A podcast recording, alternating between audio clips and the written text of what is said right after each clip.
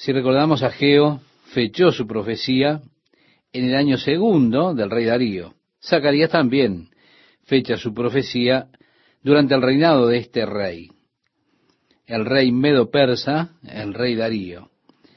Así que Zacarías y Ageo eran profetas contemporáneos, ambos profetas del periodo post-exilio, es decir, cuando los hijos de Israel regresaron, cincuenta mil de ellos, de su exilio en Babilonia.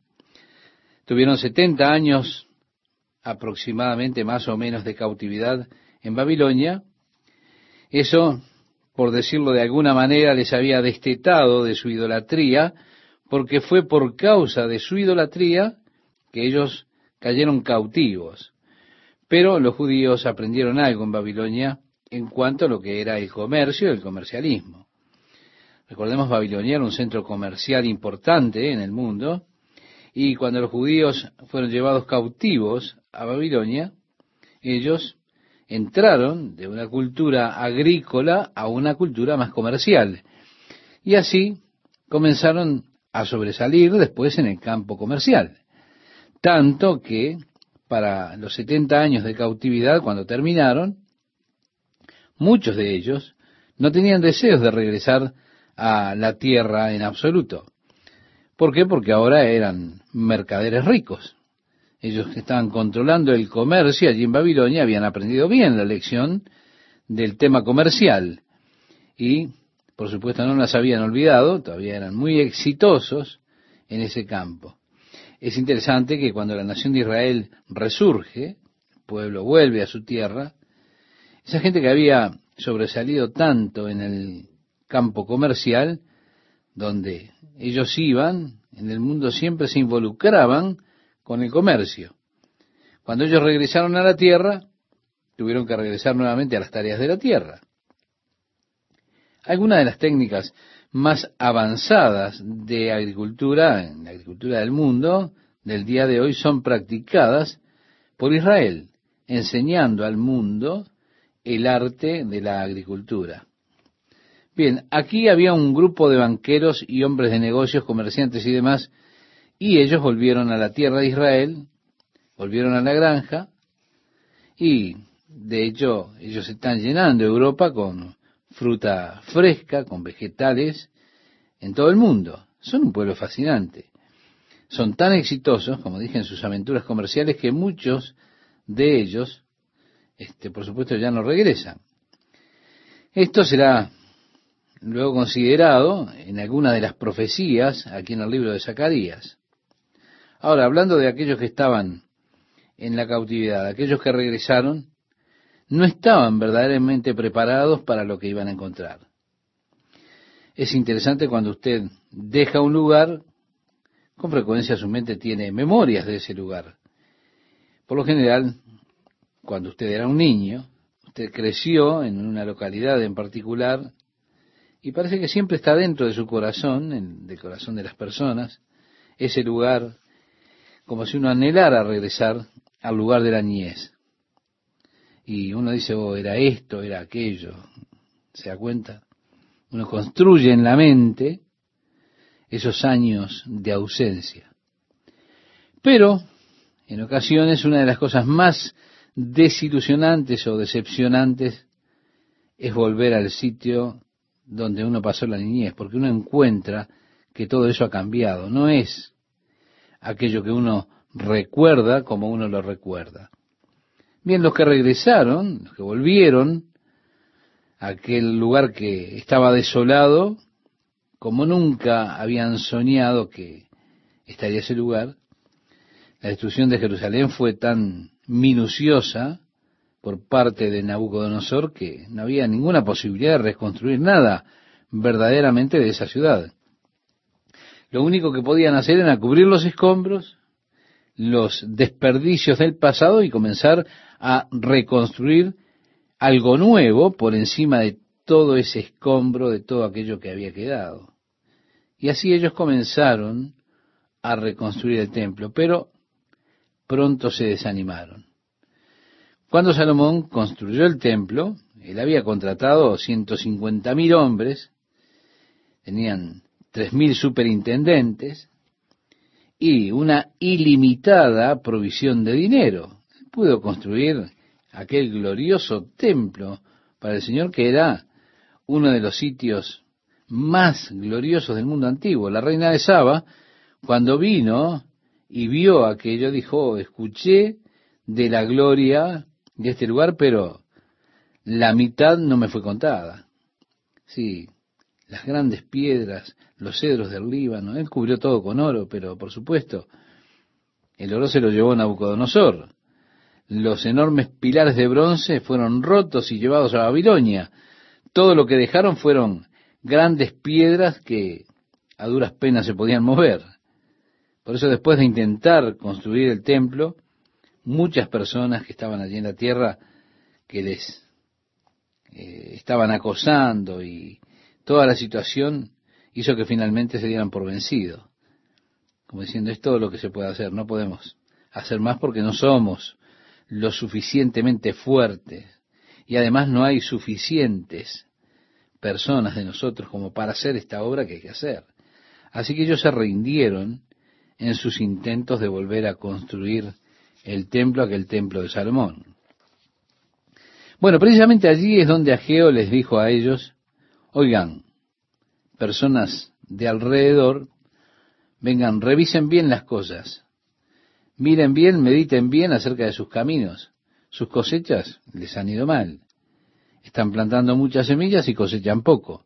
Parece que vuestra bolsa de recibir el, el sueldo tiene agujeros en el fondo. Se les está desapareciendo el dinero. La razón es que ustedes están habitando confortablemente en sus casas, mientras la casa de Dios allí está destruida.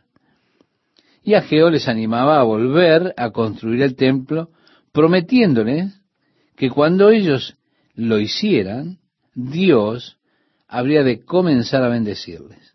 Es más, les dijo, marquen esta fecha, pónganla en sus calendarios y vean si de este tiempo en adelante Dios no comienza a bendecirles mientras ustedes regresan a la obra de construcción de la casa de Dios.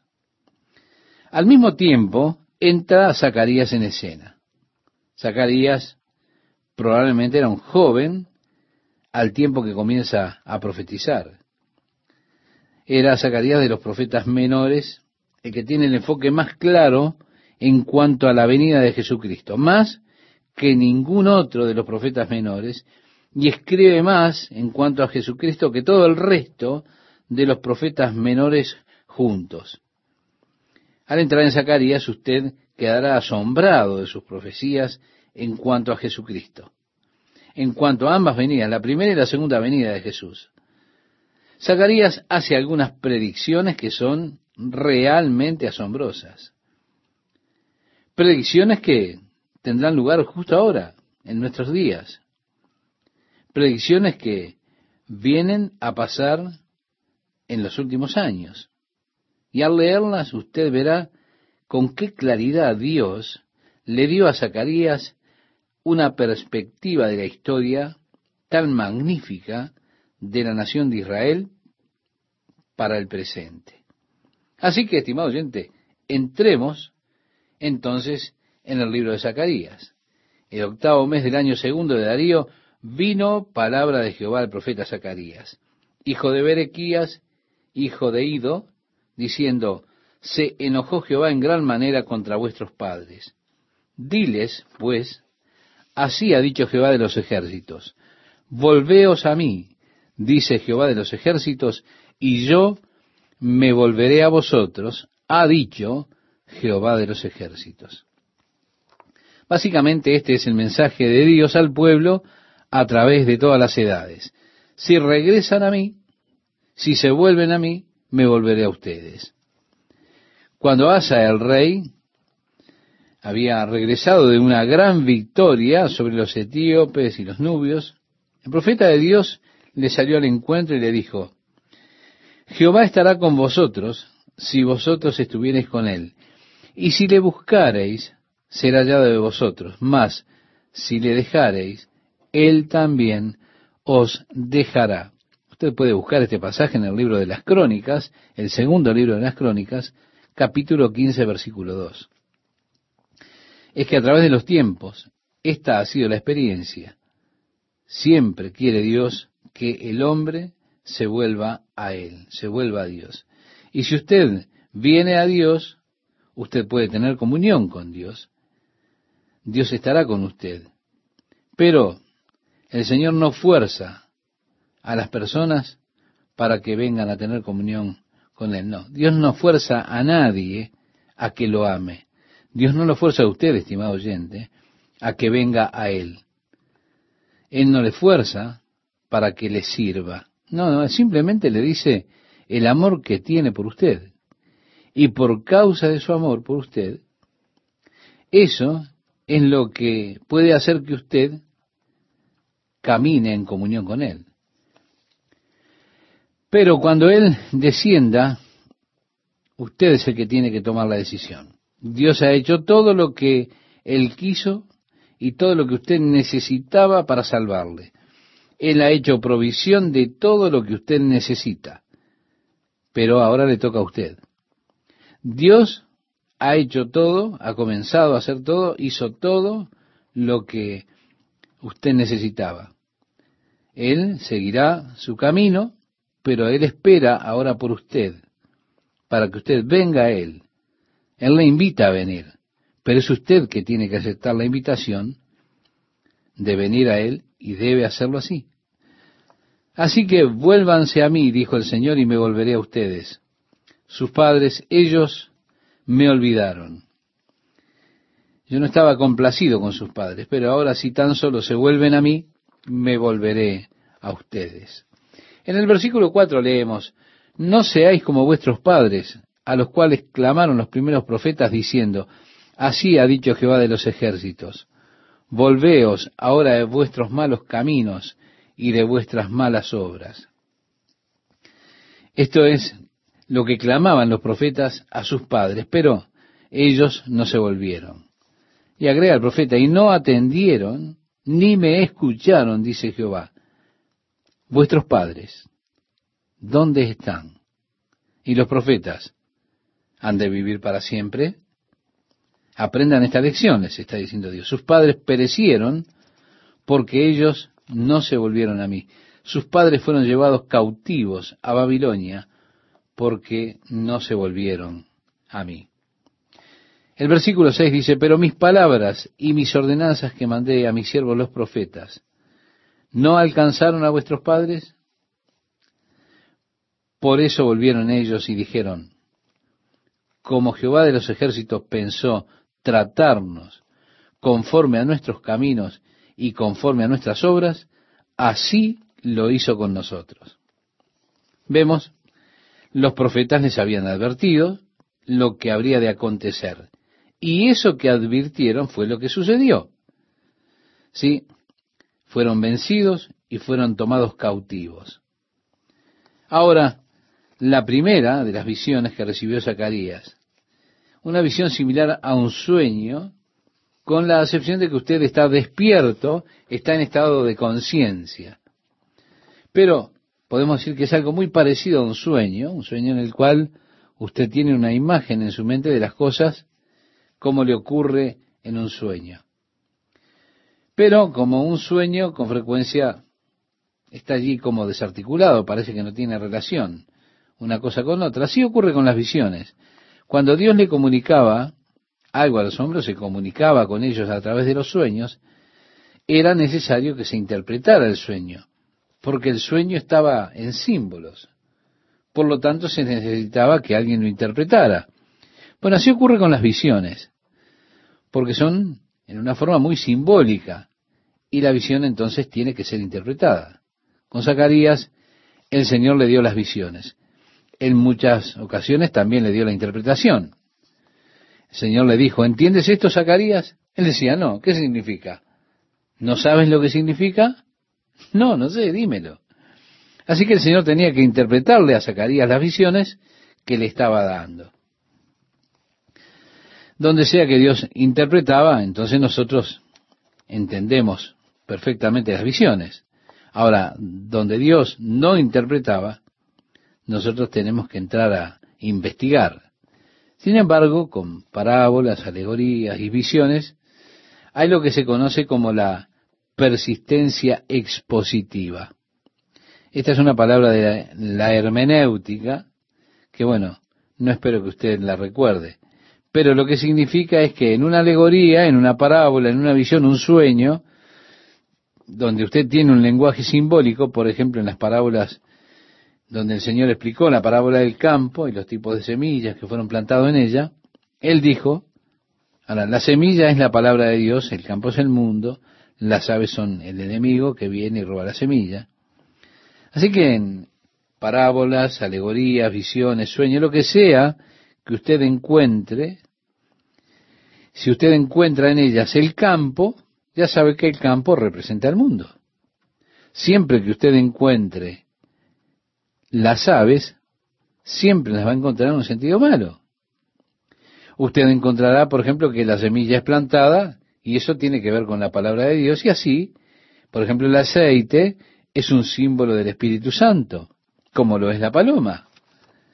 Y estas que se llaman consistencias expositivas es lo que quería explicarle en cuanto a la hermenéutica. Quiero decir que donde sea que se usan en forma alegórica, persiste a través de toda la Biblia ese mismo sentido. Si usted trata de entender una parábola, una alegoría o una visión y usted está tratando con el aceite en cada una de ellas, usted tiene que saber que está tratando con el tema del Espíritu Santo. Si usted está tratando en esas parábolas, alegorías, visiones, con las aves, usted está tratando con los enemigos de los verdaderos hijos de Dios. Cuando usted encuentra en estas figuras de lenguaje el campo, siempre va a encontrar que se refiere al mundo. Esa es la consistencia o persistencia expositiva como una regla de la hermenéutica.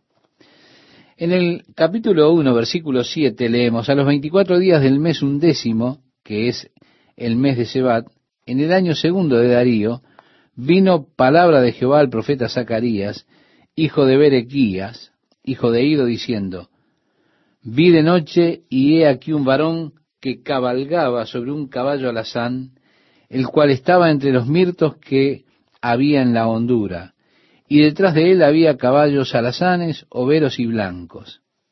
Vemos diferentes caballos que venían detrás de él. Así que aquí está un hombre cabalgando un caballo rojo y vemos caballos que están detrás de él. Y él está parado allí debajo de los mirtos.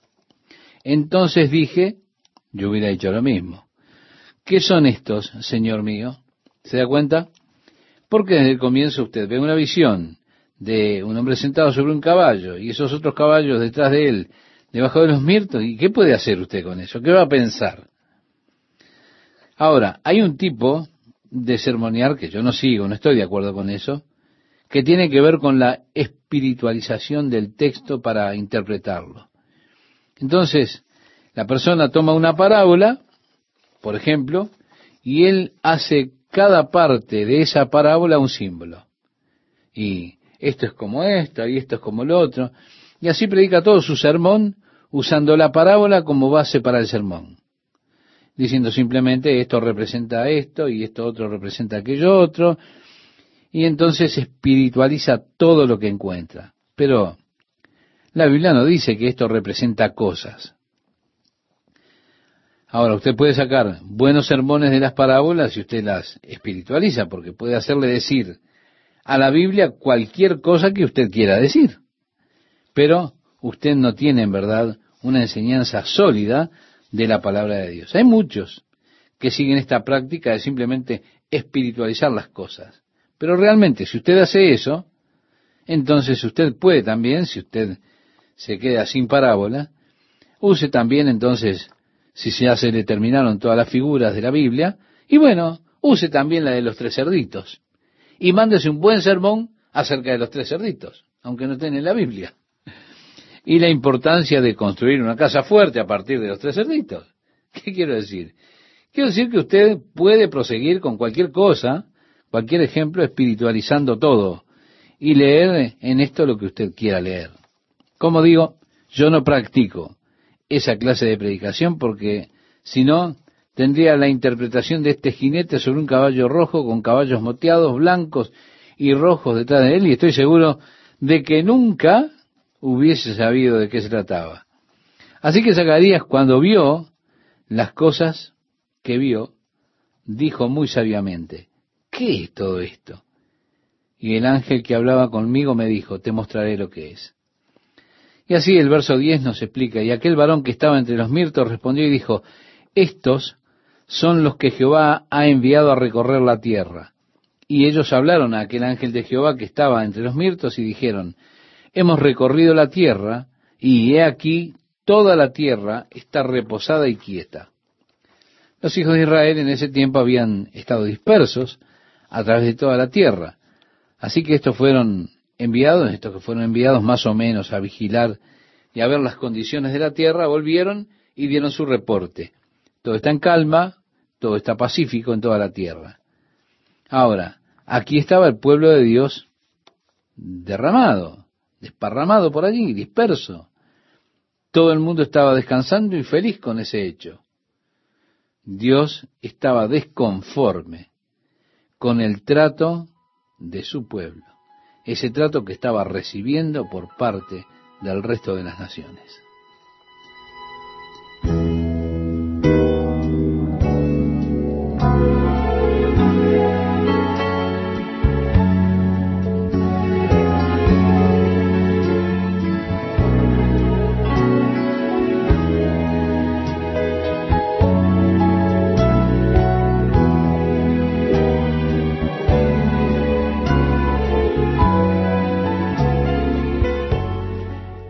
Averiguaremos las respuestas de Dios en esta dispersión que estaba viviendo el pueblo en nuestra próxima lección cuando continuemos con más de la primera visión de Zacarías, casi cerrando el Antiguo Testamento.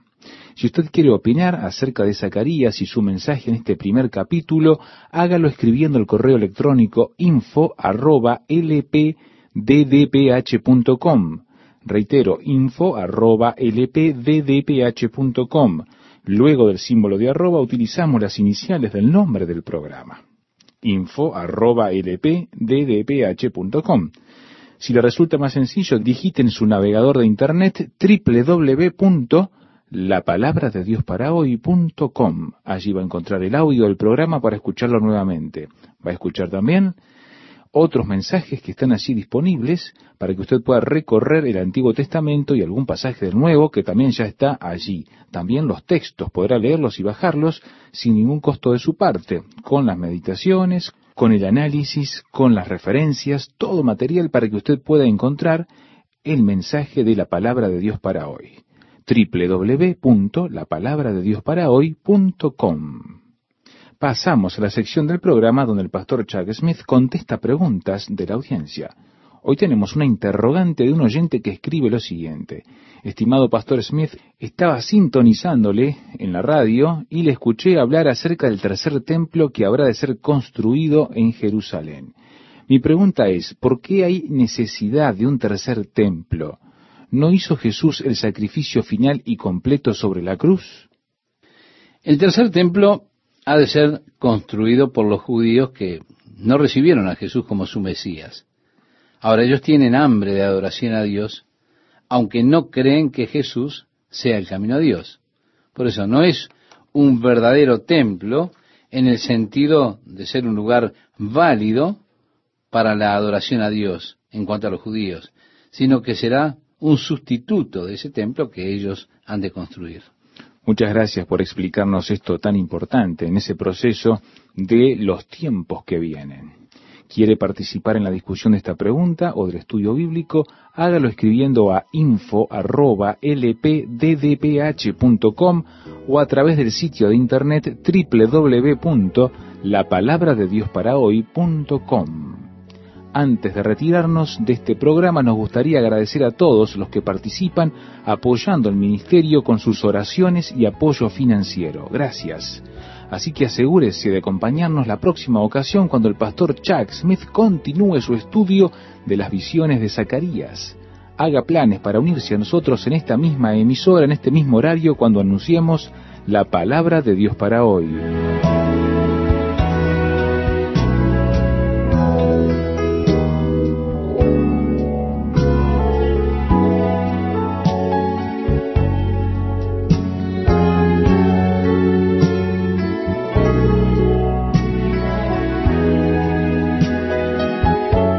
La palabra de Dios para hoy, un programa patrocinado por la iglesia Calvary Chapel en Costa Mesa, California.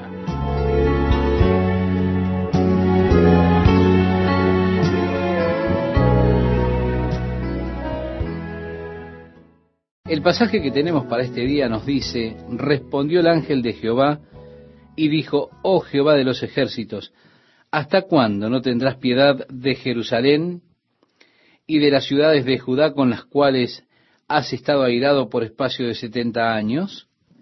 Y Jehová respondió buenas palabras, palabras consoladoras al ángel que hablaba conmigo. Así que el ángel le dijo a Señor, ¿cuánto tiempo más pasará para que tengas misericordia con Jerusalén y Judá? ¿Cuánto tiempo, Señor, estas personas estarán esparcidas? Y allí el Señor habló con el ángel, y a mí me encanta ver eso, porque dice que habló con buenas palabras, palabras consoladoras. Parece que cada vez que estamos angustiados y vamos al Señor, Él es tan paciente con nosotros, siempre tiene estas palabras, buenas palabras, palabras consoladoras. Qué reconfortante es para mí, yo encuentro esto en Él. El verso 14 nos dice, y me dijo el ángel que hablaba conmigo, clama diciendo, así ha dicho Jehová de los ejércitos, celé con gran celo a Jerusalén y a Sión, y estoy muy airado contra las naciones que están reposadas, porque cuando yo estaba enojado un poco, ellos agravaron el mal. En otras palabras, está Dios utilizando aquí las naciones como un instrumento de juicio, contra Israel, pero ellos en su destrucción fueron más allá de lo que tenían que hacer. Por tanto, así ha dicho Jehová, yo me he vuelto a Jerusalén con misericordia, en ella será edificada mi casa, dice Jehová de los ejércitos, y la plomada será tendida sobre Jerusalén. El Señor está prometiendo que su casa ha de ser construida. Ahora, ellos que estuvieron trabajando en esa casa estaban convencidos en ese tiempo que no podía ser construida. Era demasiado, no podían hacerlo. Era un trabajo muy grande. Ellos decían así, es demasiado grande. Pero el Señor declara aquí, la casa será edificada. Sí, aún hay otro templo por construirse. Esta profecía no solo trata con esos tiempos, con ese momento, sino que es una profecía de doble referencia que tiene un doble cumplimiento, porque nuevamente el Señor ha declarado que su casa será construida en Jerusalén y allí habrá definitivamente un templo construido nuevamente en Jerusalén. Usted mira el capítulo 11 del último libro de la Biblia, de Apocalipsis, entonces vemos allí a Juan que se le entregó una regla y se le dijo que midiera el templo y los patios. Ahora, eso es durante el período conocido como la Gran Tribulación. La casa del Señor será edificada en Jerusalén. Él lo prometió.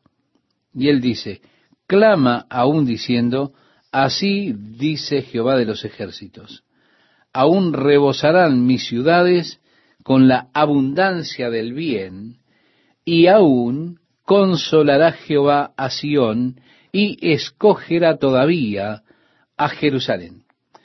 Si bien en aquel momento, estimado oyente, Jerusalén era un montón de escombros, estaba en ruinas, aún así el Señor estaba prometiendo la reconstrucción. Vemos la segunda de sus visiones, de las visiones de Zacarías, donde dice, después alcé mis ojos y miré, y he aquí cuatro cuernos, y dije al ángel que hablaba conmigo, ¿qué son estos? Y me respondió, estos son los cuernos que dispersaron a Judá, a Israel y a Jerusalén. Los cuatro cuernos representan cuatro reinos, porque simbólicamente los cuernos representan reyes o poderes son equivalentes a los cuatro metales que encontramos en aquella gran imagen del sueño que tuvo el rey Nabucodonosor. o también las cuatro bestias del sueño de Daniel, cuatro reinos por los cuales Israel fue disperso por el mundo, comenzando con el reino de Babilonia y luego el imperio medo-persa, después el imperio griego y finalmente el imperio romano. Estas naciones fueron aquellas bajo las cuales ha sufrido el pueblo de Dios. El verso 20 dice, me mostró luego Jehová cuatro carpinteros. Sus visiones vuelven de una a otra. Primero el caballo rojo con el jinete y los otros caballos que lo seguían allí bajo el mirto. Luego todo lo que él vio fueron esos cuatro cuernos. Y ahora, ¿qué puede descifrar usted esos cuatro cuernos? Así que el Señor le dice, o el ángel le dice a él, lo que era. Tenemos ahora la tercera visión. El Señor me mostró cuatro carpinteros. Y yo dije, ¿qué vienen estos a hacer? ¿O qué vienen a hacer estos hombres, Señor?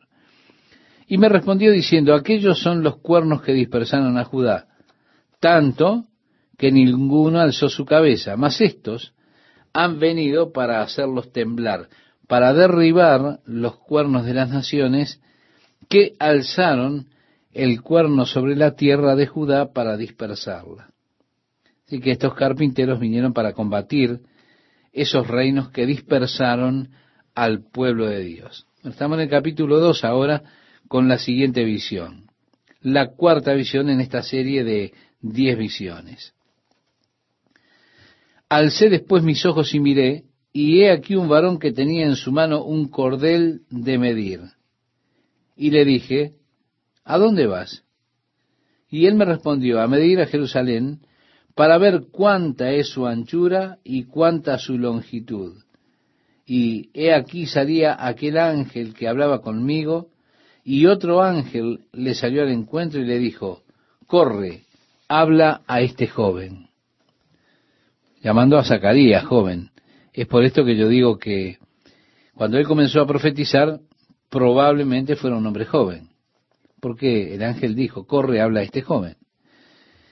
El versículo 4 dice, diciendo, sin muros será habitada Jerusalén a causa de la multitud de hombres y de ganado en medio de ella. En otras palabras, Jerusalén crecería más allá de sus límites, los límites de sus muros. Así que si usted, por ejemplo, va ahora a Jerusalén, usted va a encontrar que esta profecía se cumplió. Y no fue cumplida hasta hace pocos años, el último siglo realmente, pero Jerusalén se ha expandido tremendamente. Así que esta profecía de Zacarías realmente no fue totalmente cumplida hasta nuestros días, ¿se da cuenta? Usted puede ir allí ahora y ver cómo se cumplió esto. Yo seré para ella, dice Jehová, muro de fuego en derredor. En otras palabras, ellos expandirían o se expandirían desde los muros. La ciudad amurallada de Jerusalén es ahora solo una pequeña porción que hay allí en el centro, que abarca una pequeña área de aproximadamente una milla cuadrada, donde imagino que los límites de la ciudad ahora en su totalidad son probablemente cerca de 150 a 200 millas cuadradas. Es decir, se ha expandido muchísimo. El Señor dice, yo seré un muro de fuego alrededor de ellos. Ellos no tendrán que construir un muro alrededor porque yo seré el muro de fuego a su alrededor, está diciendo en otras palabras. El profeta dice, y para gloria estaré en medio de ella. Por supuesto, esto aún no ha sucedido, no tiene lugar en este tiempo, ni tendrá lugar hasta que Jesús regrese nuevamente, y allí Él será la gloria en medio de esa ciudad. Sigue el profeta diciendo, eh, eh, huid de la tierra del norte, dice Jehová, pues por los cuatro vientos de los cielos os esparcí, dice Jehová. Está hablando entonces de la dispersión del pueblo de Israel. Si Él los esparció por los cuatro vientos. En el Nuevo Testamento, en el capítulo 24 del Evangelio de Mateo, cuando vienen los discípulos a Jesús y le preguntan esa triple pregunta, cuáles serán las señales de tu venida, el fin de la era, cuándo sucederán estas cosas. Jesús comenzó a decirles las diferentes señales que tendrían que esperar. Por ejemplo, habrá falsos cristos. Ellos dirán, miren, Él está aquí o miren, Él está allí o está en un lugar secreto. Jesús en ese capítulo 24 habla de la gran tribulación que vendrá, tal como el mundo nunca ha visto antes ni verá después. Comienza a decirle algunas cosas que habrían de suceder en ese periodo de la gran tribulación. La luna se convertirá en sangre, el sol en tinieblas, antes de que venga el día del Señor. Las estrellas caerán del cielo, como una higuera lanza sus higos prematuros.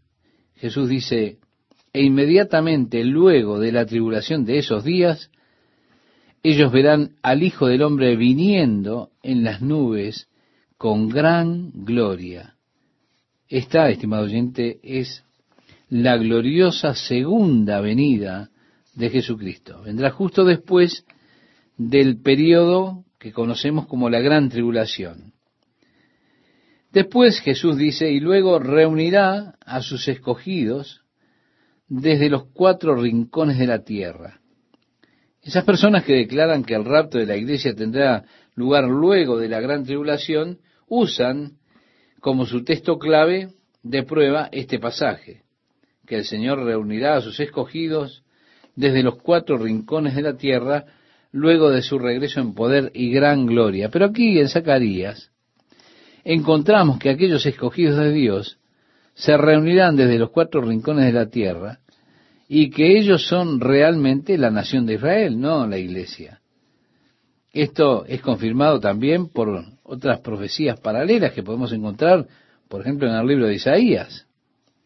Así que el Señor está diciendo, vengan, y ellos huirán de la tierra del norte, como Dios los ha esparcido a los cuatro vientos de los cielos.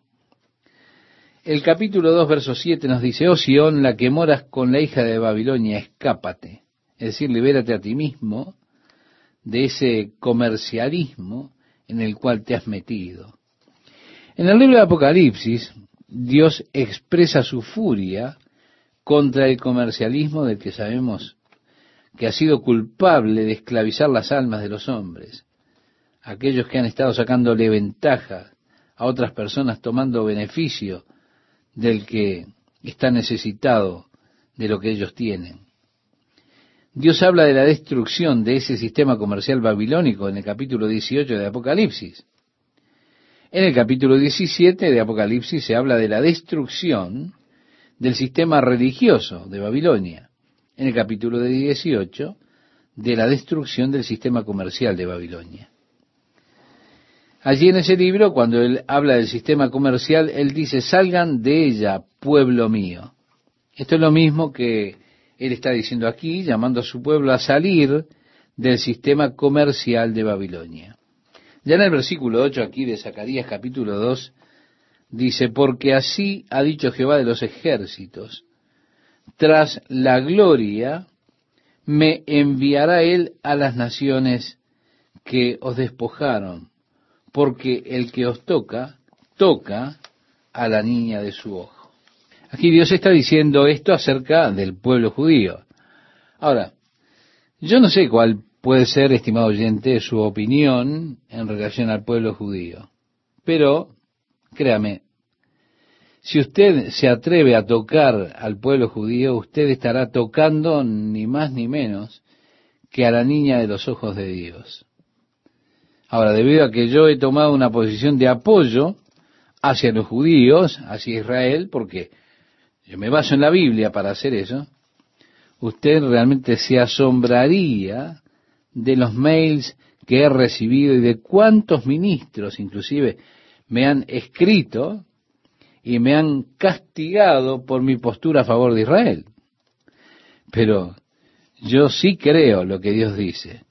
Dios dijo que Él bendeciría a quienes los bendijeran y maldeciría a aquellos que maldijeran a ese pueblo.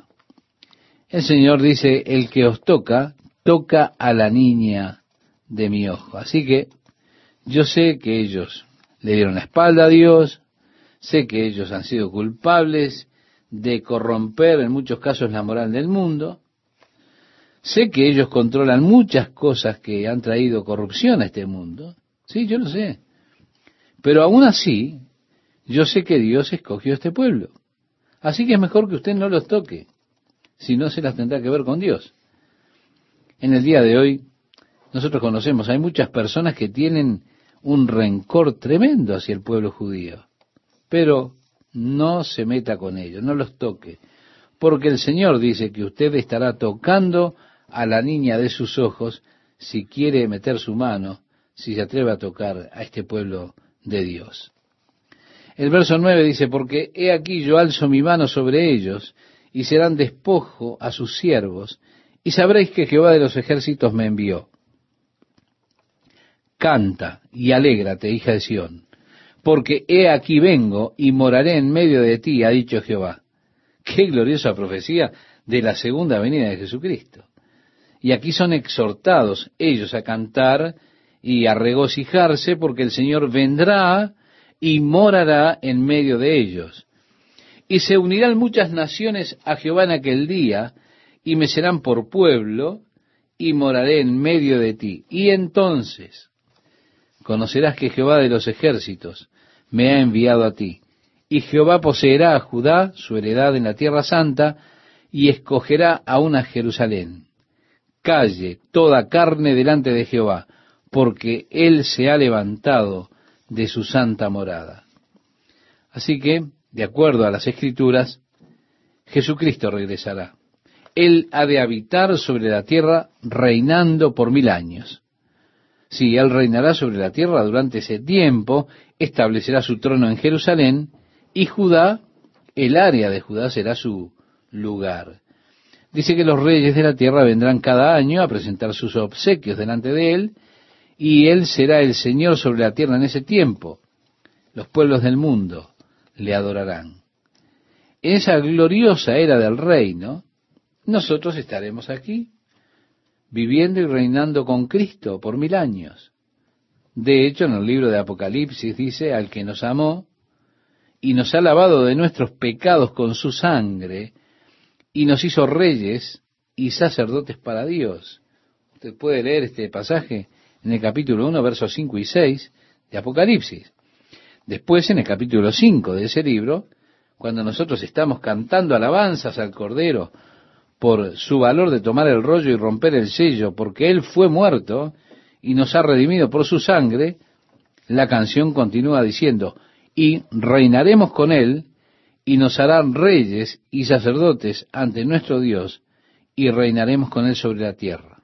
Así que, cuando usted lee de los reyes de la tierra viniendo y presentando sus presentes al Señor en la era del reino, estimado oyente, si usted es creyente, ese es usted de quien se está hablando.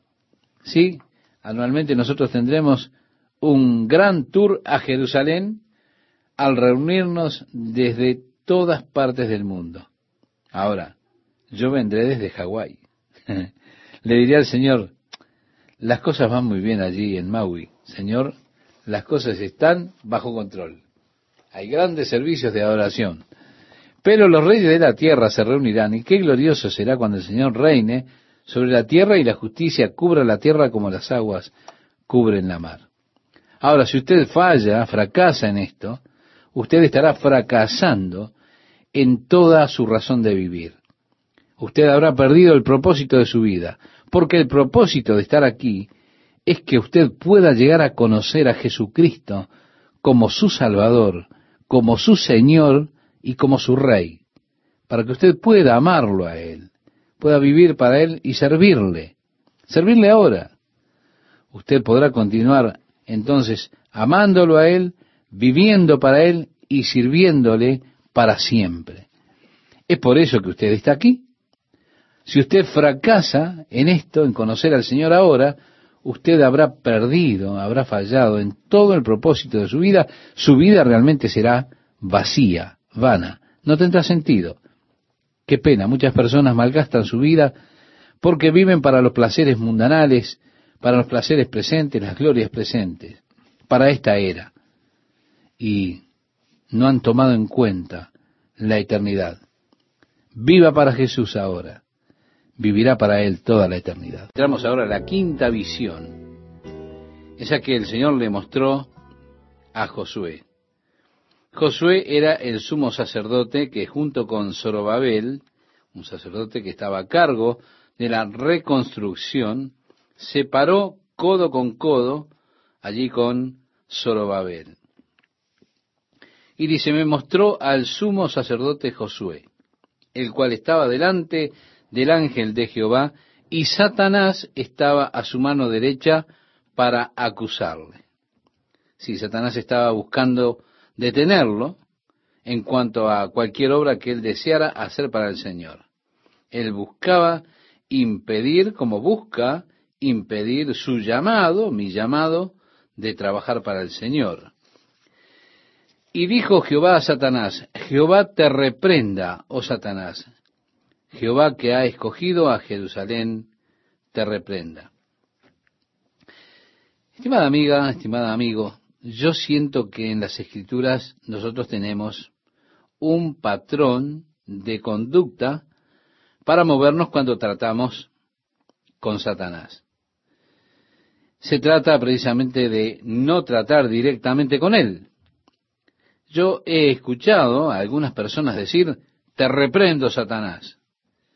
Cada vez que escucho eso digo, me da escalofríos porque estoy seguro que él está diciendo, es decir, Satanás está respondiendo, como sucedió en el Nuevo Testamento, en el libro de los Hechos, con aquellos judíos exorcistas. A Pablo conozco, a Jesús conozco. ¿Quién eres tú?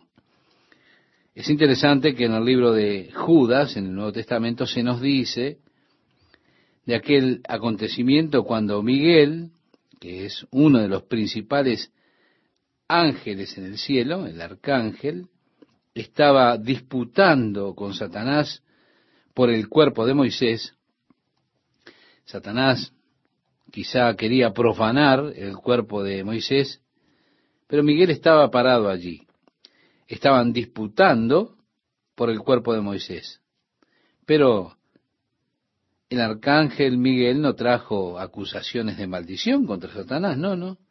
Él no le maldijo sino que lo que dijo el arcángel Miguel fue, el Señor te reprenda. Y quiero notar esto. Miguel no dijo, te reprendo, Satanás. No. Miguel dijo, el Señor te reprenda.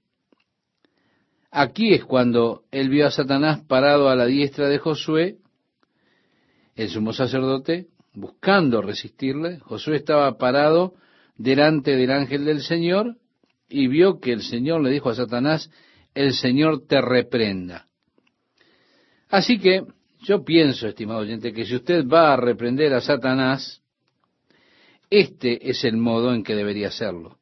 En lugar de decirle a él, te reprendo Satanás, o aún, te reprendo en el nombre de Jesús, yo creo que es mejor que usted simplemente dijera, el Señor te reprenda, Satanás, en el nombre de Jesús.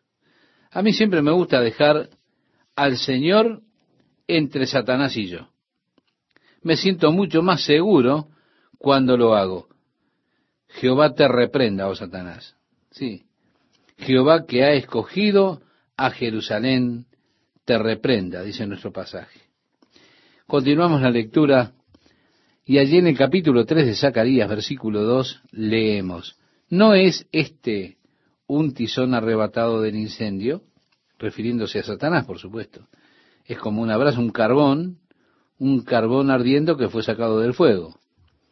Ahora, la Biblia usa esta frase en el Nuevo Testamento refiriéndose a cuando ganamos a algunos de los perdidos.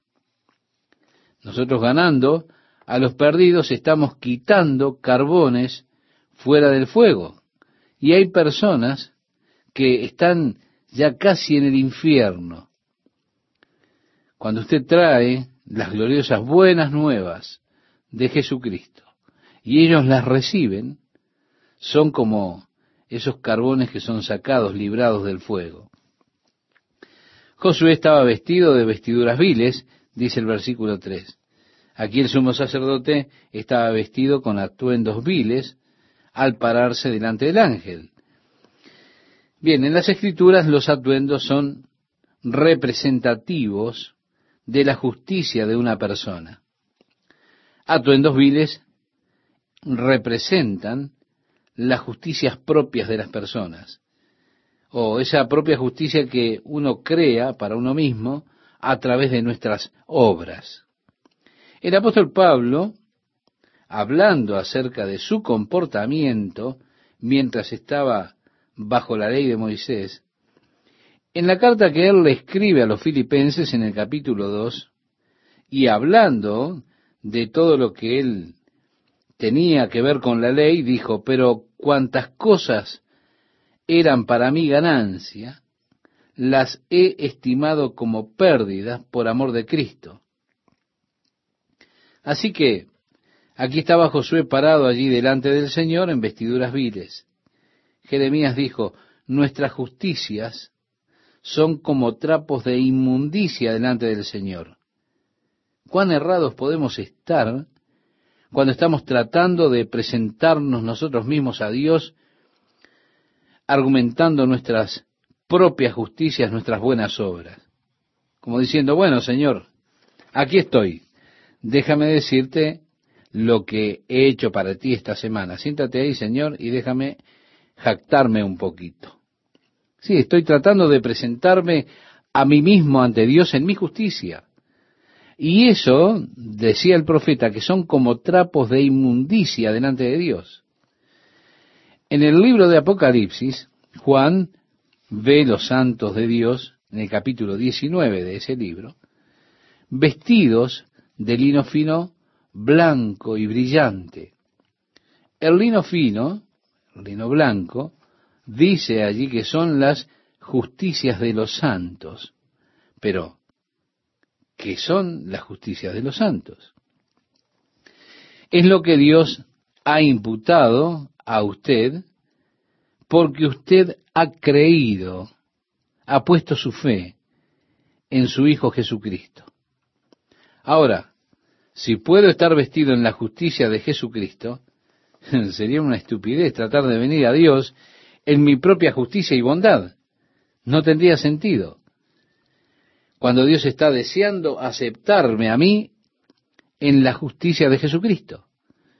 Sería una absoluta necedad tratar de presentarme a Dios en mi propia justicia desechando la justicia de Jesús, cuando Él es el justo que se entregó por los injustos para llevarnos a Dios. El versículo 4 dice, y habló el ángel y mandó a los que estaban delante de él diciendo, esto es el ángel del Señor, queremos aclarar, quitadle esas vestiduras viles. Y a él le dijo, mira, que he quitado de ti tu pecado y te he hecho vestir de ropas de gala. Qué día glorioso fue para mí ese día cuando Dios hizo eso por mí. Qué maravilla parado delante del ángel del Señor, allí vemos como él dijo, quitadle esas vestiduras viles. Entonces él dijo, mira, habré de vestirte con un vestido nuevo. Las justicias de Cristo son aquellas con las cuales estoy vestido. ¿Cómo estoy vestido? A través de mi fe en Jesucristo. O te diré que esto es la experiencia más gloriosa que tengo en todo mi caminar cristiano. Así que es lindo compartirlo también contigo, estimado oyente. Después dijo allí en el pasaje este que estamos considerando, pongan mitra, es decir, una corona, pongan mitra limpia sobre su cabeza. Y pusieron una mitra limpia sobre su cabeza y le vistieron las ropas. Y el ángel de Jehová estaba en pie. Y el ángel de Jehová amonestó a Josué diciendo, Así dice Jehová de los ejércitos, si anduvides por mis caminos, y si guardares mi ordenanza, también tú gobernarás mi casa, también guardarás mis atrios, y entre estos que aquí están te daré lugar. Es decir, camina en mis sendas, guarda mis ordenanzas, haz mis obras, y podrás habitar en mi corte y juzgar allí. Tenemos ahora, estimado oyente, la sexta visión. Escucha pues ahora, Josué, sumo sacerdote, tú y tus amigos que se sientan delante de ti porque son varones simbólicos. He aquí yo traigo a mi siervo el renuevo. Aquí es donde nosotros tenemos ahora la profecía que se refiere directamente a Jesucristo. En el libro del profeta Jeremías, también en el libro de Isaías, es mencionado Jesús como el renuevo, la rama justa que saldría de la raíz de Isaí, Jesucristo. Sí, yo traigo mi siervo el renuevo. Y agrega, porque he aquí aquella piedra que puse delante de Josué. Sobre esta única piedra hay siete ojos. He aquí yo grabaré su escultura, dice Jehová de los ejércitos, y quitaré el pecado de la tierra en un día. En aquel día, dice Jehová de los ejércitos, cada uno de vosotros convidará a su compañero debajo de su vid y debajo de su higuera. Bien, estamos mirando ahora a aquella gloriosa era del reino que tendrá lugar cuando Jesús regrese nuevamente. Cuando la rama, es decir, Jesucristo, establece su reino y la iniquidad será purgada en un día, el Señor entonces reinará sobre esta tierra. Y cada hombre estará debajo de su vid, de su higuera, viviendo en paz, y ya no estará con miedo. Dice, volverán sus espadas en rejas de arado y sus lanzas en hoces. Bien, aquí volviendo a nuestro pasaje de Zacarías capítulo 4, verso 1, dice, volvió el ángel que hablaba conmigo y me despertó, como un hombre que es despertado de su sueño, y me dijo, ¿qué ves? Y respondí, he mirado y he aquí un candelabro todo de oro, con un depósito encima, y sus siete lámparas encima del candelabro, y siete tubos para las lámparas que están encima de él, y junto a él dos olivos, el uno a la derecha del depósito y el otro a la izquierda. Proseguí y hablé, diciendo a aquel ángel que hablaba conmigo, ¿qué es esto, Señor mío? Y el ángel que hablaba conmigo respondió y me dijo, ¿no sabes qué es esto? Y dije, no, Señor mío. Entonces respondió y me habló diciendo, esta es palabra de Jehová sobre Babel que dice, no con ejército ni con fuerza, sino con mi espíritu, ha dicho Jehová de los ejércitos. ¿Quién eres tú, oh gran monte? Delante de Zorobabel serás reducido a llanura. Él sacará la primera piedra con aclamaciones de gracia, gracia a ella. Así que esta próxima visión es como la máquina de Rudolf Goldberg, una máquina que consta de varios pasos, por lo general más de diez pasos, para realizar una tarea sencilla. Uno de los trabajos de los sacerdotes era llenar a diario las copas del menorá, es decir, el candelabro de oro que estaba en el tabernáculo con aceite. ¿Por qué? Porque Dios mandó que la luz nunca se debía apagar el candelabro de oro dentro del tabernáculo era un símbolo de que Israel habría de ser luz del mundo, o que Dios a través de ellos resplandecería su luz al mundo. Como lo dijo Jesús refiriéndose también a la iglesia, le decía a los discípulos, vosotros sois la luz del mundo. Una ciudad asentada sobre un monte no se puede esconder ni se enciende una luz y se pone debajo de un almud, sino sobre el candelero y alumbra a todos los que están en casa. Así alumbre vuestra luz delante de los hombres para que vean vuestras buenas obras y glorifiquen a vuestro Padre que está en los cielos. En el pasaje del Evangelio de Mateo capítulo 5 versículos 14 al 16 del Sermón del Monte, usted puede leerlo después este pasaje. El pueblo de Dios siempre se pretendió que fuese luz en un mundo de oscuridad. Es por eso que Dios dijo, no dejen que se apague la lámpara, que se apague la luz. Así que cada día tenían que verter los sacerdotes aceite en esas copas. Cualquier tarea que usted haga día tras día puede volverse para usted quizá monótona. Bueno, lavar los platos, poner pañales, lo que sea. Cuando uno hace lo mismo todos los días, aquello se vuelve como algo tedioso. Así que el hombre está siempre usando su mente inventiva para tratar de cambiar las tareas que tiene que hacer. Estamos siempre inventando artefactos por medio de los cuales nuestro trabajo se haga un poco más fácil, ¿verdad? Usted está trabajando en alguna clase de trabajo y dice, bueno, ahora si hago esto y sujeto esto de esta manera, podría hacer esto aquí, siempre estoy haciendo algo a ver si puedo hacerlo un poco más fácil.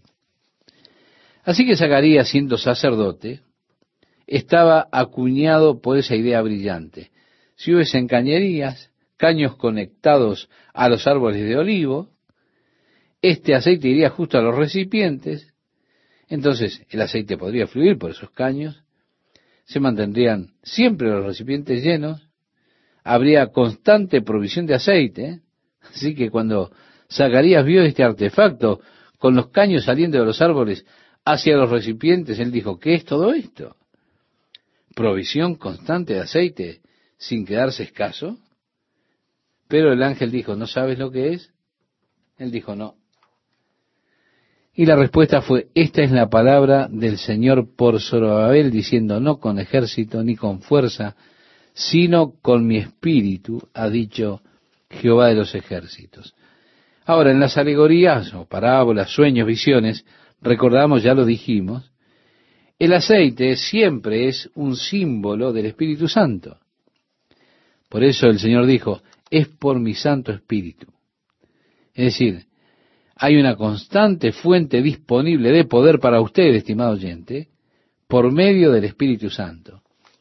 Y la obra de Dios, también porque llenar el aceite, o llenar de aceite y todo lo demás, era la obra que el Señor le había asignado al sacerdote, pero la obra de Dios no hay que cumplirla a la fuerza o por poder. La obra de Dios se cumple solamente por el Espíritu del Señor. Por lo tanto, es extremadamente importante que antes de que nos comprometamos en hacer cualquier trabajo para Dios, es importante, reitero, que busquemos descubrir la guía del Espíritu Santo. El secreto de una obra exitosa para Jesucristo consiste en descubrir cómo se está moviendo el Espíritu, cómo se mueve el Espíritu Santo porque no es por mi fuerza, no es por mi poder, no es por nuestras fuerzas, no, no. La palabra fuerza tiene que ver con la congregación de ejércitos, la organización de ejércitos, o también puede ser con organización de comités para organizar los ejércitos. La palabra poder es la misma palabra fuerza. Ahora, usted ve muchas personas tratando de forzar la obra de Dios, tratando de forzar el Evangelio a sus amigos, tratando de forzar las cosas. He dicho a las personas que me han preguntado en cuanto a cómo puede usted conocer la guía del Señor y cómo puede usted saber qué es lo que Dios quiere que uno haga. Yo he dicho, Dios con frecuencia nos conduce a través de puertas abiertas. Y si Dios abre las puertas, pase a través de ella. Pero si Él la cierra, no intente derribarla. Porque allí es donde cometemos errores. Así que con frecuencia nosotros pensamos, oh, Dios quiere que yo haga esto. De repente una puerta se cierra y decimos, muy bien, igual lo voy a intentar, voy a empujar hasta que pueda abrir la puerta. Más energía, más esfuerzo, más dinero, gastado todo tratando de que funcione un programa que antes de empezar ya está muerto, porque Dios no está en la cosa. Hace unos años hablé en Lubbock, en Texas, en una iglesia bautista del sur, y el pastor Jones dijo, tú sabes, llegué al momento en mi ministerio cuando estaba tan cansado de empujar un programa, hasta que decidimos que no íbamos a apoyar más con esfuerzos meramente humanos a ningún programa de la iglesia. Si no funcionaba por su propia iniciativa, bueno, habríamos de dejarlo morir una muerte decente. Él dijo, usted se asombraría cuántas cosas murieron por allí. No íbamos a impulsar ningún programa más. Simplemente íbamos a dejar obrar al Espíritu Santo, que Él gobernara en la iglesia, que Él hiciera lo que Él quiere hacer. Si eso no funciona por sí solo, entonces lo dejaríamos morir dignamente. Aún el programa de la escuela dominical murió. Bueno, yo le dije, ¿y qué, quedó de eso? ¿Qué hay? Bueno, él dijo que la expresión era grandioso, nos encantó. Bueno, de todos modos, aquellos hermanos estaban acostumbrados a ir a iglesias más chicas y demás. Y yo pienso que obrar así es legítimo. Pienso que la iglesia ha cometido un terrible error tratando de promover y solventar programas, forzando que un programa funcione. Tratando de organizar, movilizar los ejércitos para que se haga la obra de Dios. Aquí es muy claro el profeta. No con ejército, ni con fuerza, sino con mi espíritu, ha dicho Jehová de los ejércitos. La obra de Dios no es una obra que podamos cumplir con nuestras fuerzas, no, no. La obra de Dios solamente se puede cumplir por el Espíritu del Señor. Así que es extremadamente importante, antes de comprometernos en cualquier obra de Dios, que busquemos la guía del Espíritu Santo. Es que el secreto para cualquier obra exitosa que podamos hacer para Jesucristo es descubrir cómo es que se está moviendo el Espíritu y moverse con y en el Espíritu. Generalmente yo le digo a las personas que me preguntan, ¿cómo puede usted conocer la guía del Señor? o ¿cómo puede usted saber qué es lo que Dios quiere que usted haga? Yo le digo, Dios muchas veces nos guía por medio de puertas que se abren. Si Dios abre la puerta, entonces entre por ella. Ahora, si Dios cierra una puerta, no intente echarla abajo porque allí precisamente es donde nosotros cometemos nuestro más grande error. Tantas veces nosotros pensamos, oh, Dios quiere que yo haga esto. Y de repente una puerta se cierra, pero nosotros decimos, bueno, lo voy a intentar de todas maneras, voy a forzar, voy a presionar, voy a hacer esto. Gastando más energías, más esfuerzos, más dinero, intentando hacer que funcione un programa que está muerto de antemano. Creo personalmente que la Iglesia ha cometido un error terrible cuando ha intentado presionar, forzar programas para que funciones. No es con fuerza ni poder, decía el profeta, mas con mi espíritu, dice Jehová de los ejércitos.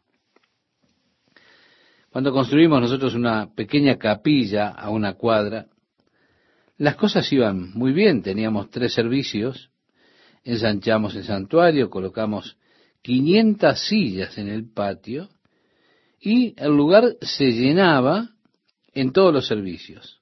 Entonces dijimos, ¿qué haremos?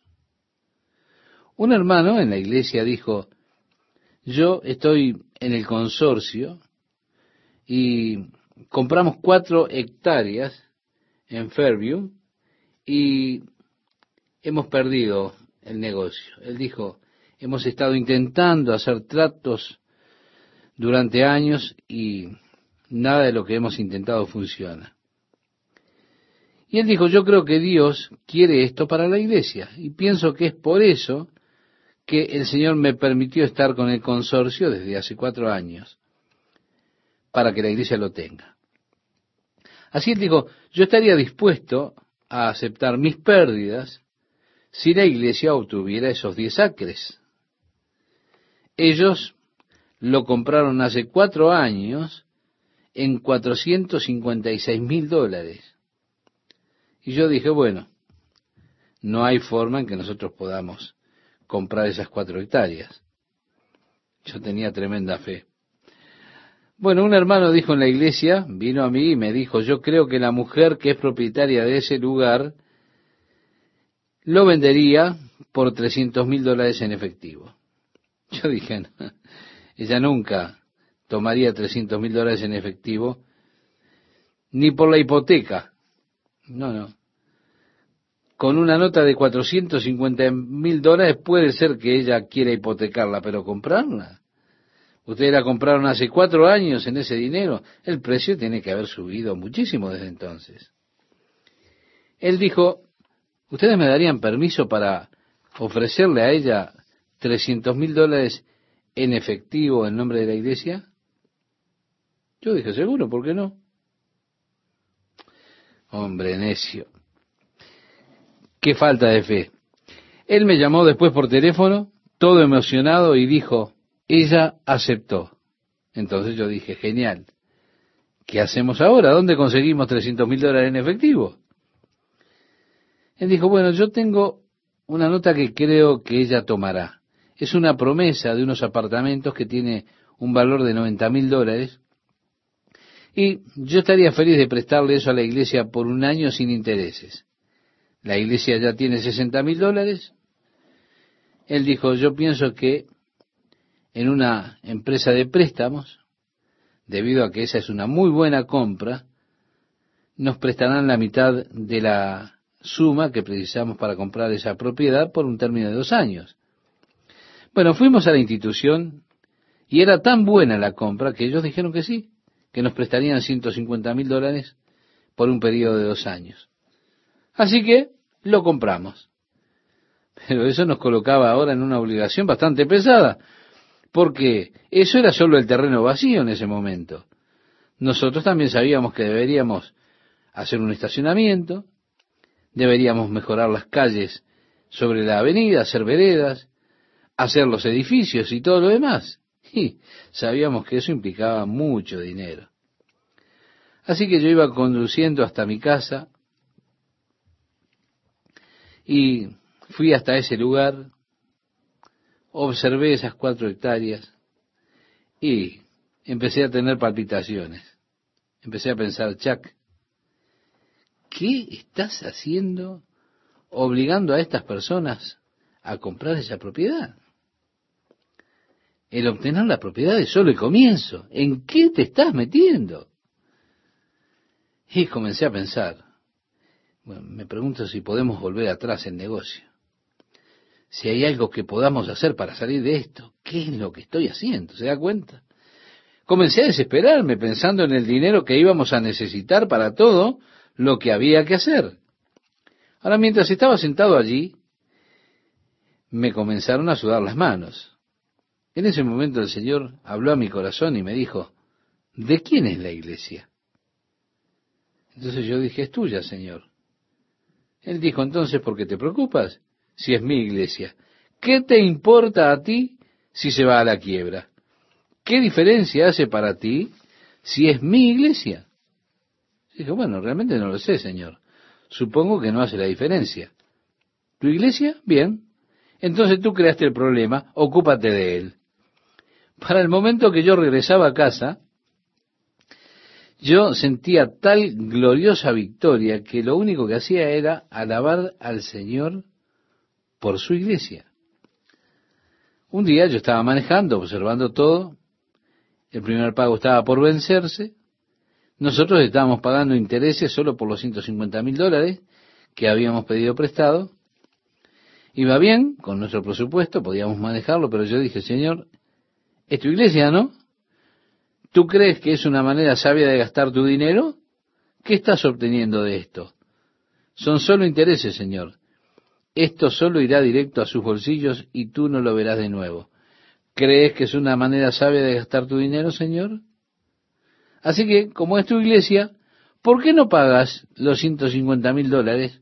Tú eres capaz de hacer eso. Mire, llegué a mi casa. Mi esposa me dijo, cariño, Ed Riddle llamó, él quiere que lo llames.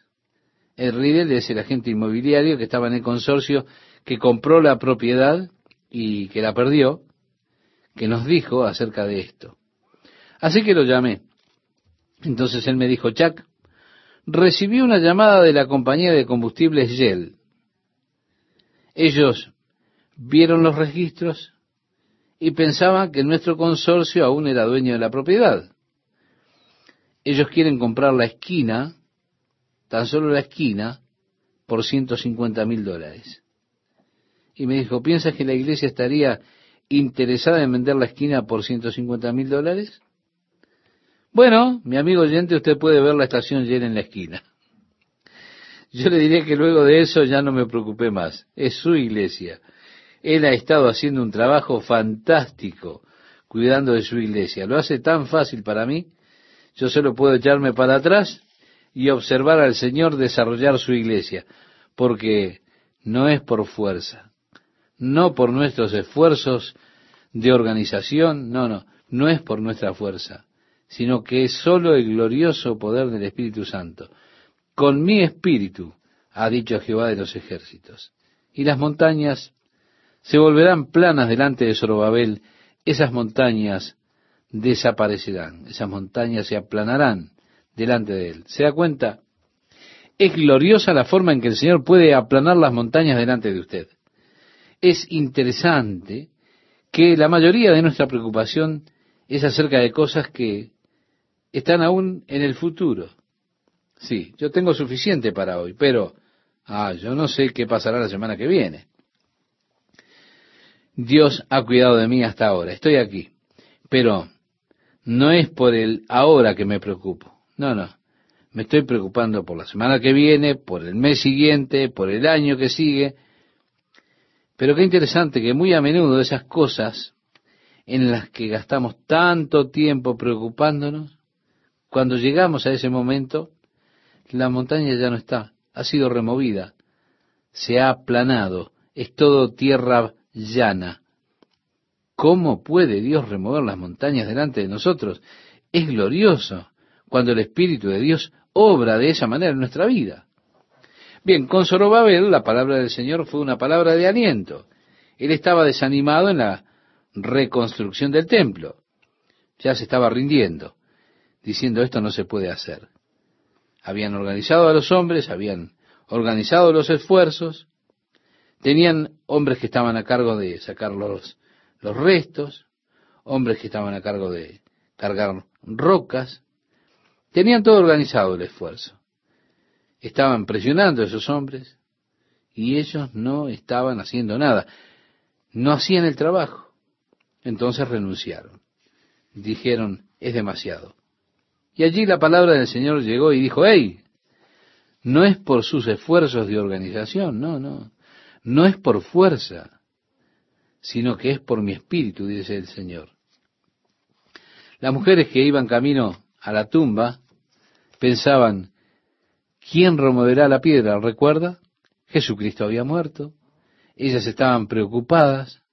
¿Quién podía mover la piedra que estaba allí en el sepulcro, en la boca del sepulcro? Eso era toda la preocupación de ellas. Cuando llegaron al lugar, ¿qué fue lo que encontraron? Encontraron que la piedra ya había sido quitada. Tan típico de tantas nuestras preocupaciones, de tantas de nuestras preocupaciones. Nosotros pensamos, ¿qué haremos cuando lleguemos allí? Y encontramos que cuando llegamos allí, el Señor ya ha estado allí y se ha encargado de todo por nosotros. Sí, las montañas se vuelven planas delante del Señor.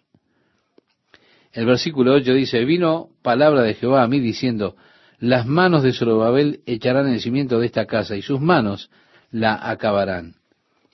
Zacarías había abandonado, él había dejado de trabajar, pero el Señor le dijo, mira, él lo comenzó y él lo va a terminar. Y conocerás que Jehová de los ejércitos me envió a vosotros, porque los que menospreciaron el día de las pequeñeces, bueno, por supuesto, es una de las cosas desalentadoras. Cuando ellos colocaron los cimientos, los ancianos comenzaron a llorar. Ha sido terrible porque ellos recordaban aquel templo glorioso de Salomón. Y estas personas estaban construyendo una cosa totalmente menor, pequeña, más fea. Todos los hombres jóvenes que nunca habían visto el templo de Salomón, por el contrario, estaban muy emocionados, diciendo, oh, miren, ya están los cimientos. Pero los ancianos allí estaban, lamentando y llorando. Vaya escena, ¿verdad? Pero aquellos que se lamentaban y lloraban, lo que hacían era desanimar a los que estaban construyendo, diciendo, ah, esto no sirve para nada, esto es pequeño. Y menospreciaban, ¿no? como dice el pasaje, menospreciaron el día de las pequeñeces. Hay muchas veces que nosotros queremos adelantarnos a la obra de Dios en nuestra vida. Dios nos va llevando en nuestro crecimiento espiritual en una marcha importante. Pero hay muchas veces que nosotros no estamos satisfechos con la marcha que Dios ha establecido y queremos adelantarnos. Entonces muchas veces menospreciamos el día de las pequeñeces en nuestra propia vida, esperando que la puerta grande se abra, esperando a oír la llamada de Billy Graham, que diga estoy listo para dar un paso al costado y quiero que tú vengas y tomes mi lugar y prediques a estas grandes multitudes en estas grandes reuniones. Muy bien, yo he estado esperando por eso. Sí, pero usted no está preparado para eso. Dios nos inicia en las cosas pequeñas. Mire, yo comencé dando clases en la escuelita dominical. Después avancé a enseñar y guiar un grupo de jóvenes. Comencé en las cosas pequeñas. Muchas personas menosprecian las cosas pequeñas. Pero si usted no es fiel en las cosas pequeñas, Dios nunca podrá ponerlo en las cosas más grandes. Así que no menosprecie el día de las pequeñeces. Sea lo que sea a lo que Dios lo ha llamado, métase en eso y hágalo para la gloria de Dios.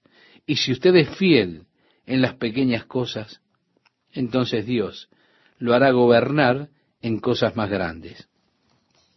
Así que estaban aquellos que menospreciaban los días de las pequeñeces, y eso es cierto hasta hoy.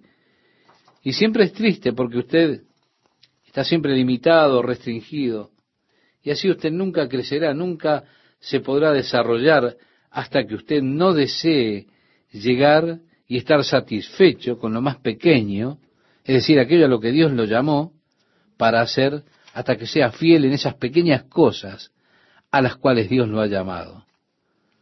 Porque los que menospreciaron el día de las pequeñeces se alegrarán y verán la plomada en la mano de Zorobabel. Estos siete son los ojos de Jehová que recorren toda la tierra, dice el versículo 10. Si son los siete espíritus que están de pie delante del trono de Dios, usted puede ver esto en el libro de Apocalipsis capítulo 5. En el verso 11 leemos, hablé más y le dije, ¿qué significan estos dos olivos a la derecha del candelabro y a su izquierda? Hablé aún de nuevo y le dije, ¿qué significan las dos ramas de olivo que por medio de dos tubos de oro vierten de sí aceite como oro? Y me respondió diciendo, ¿no sabes qué es esto? Y dije, Señor mío, no. Y él dijo, estos son los dos ungidos que están delante del Señor de toda la tierra.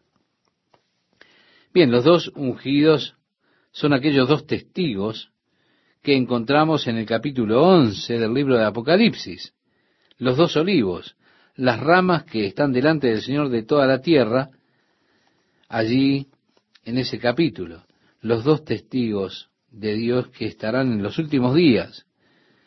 Nosotros dijimos que Malaquías nos dice que Elías será uno de los dos testigos.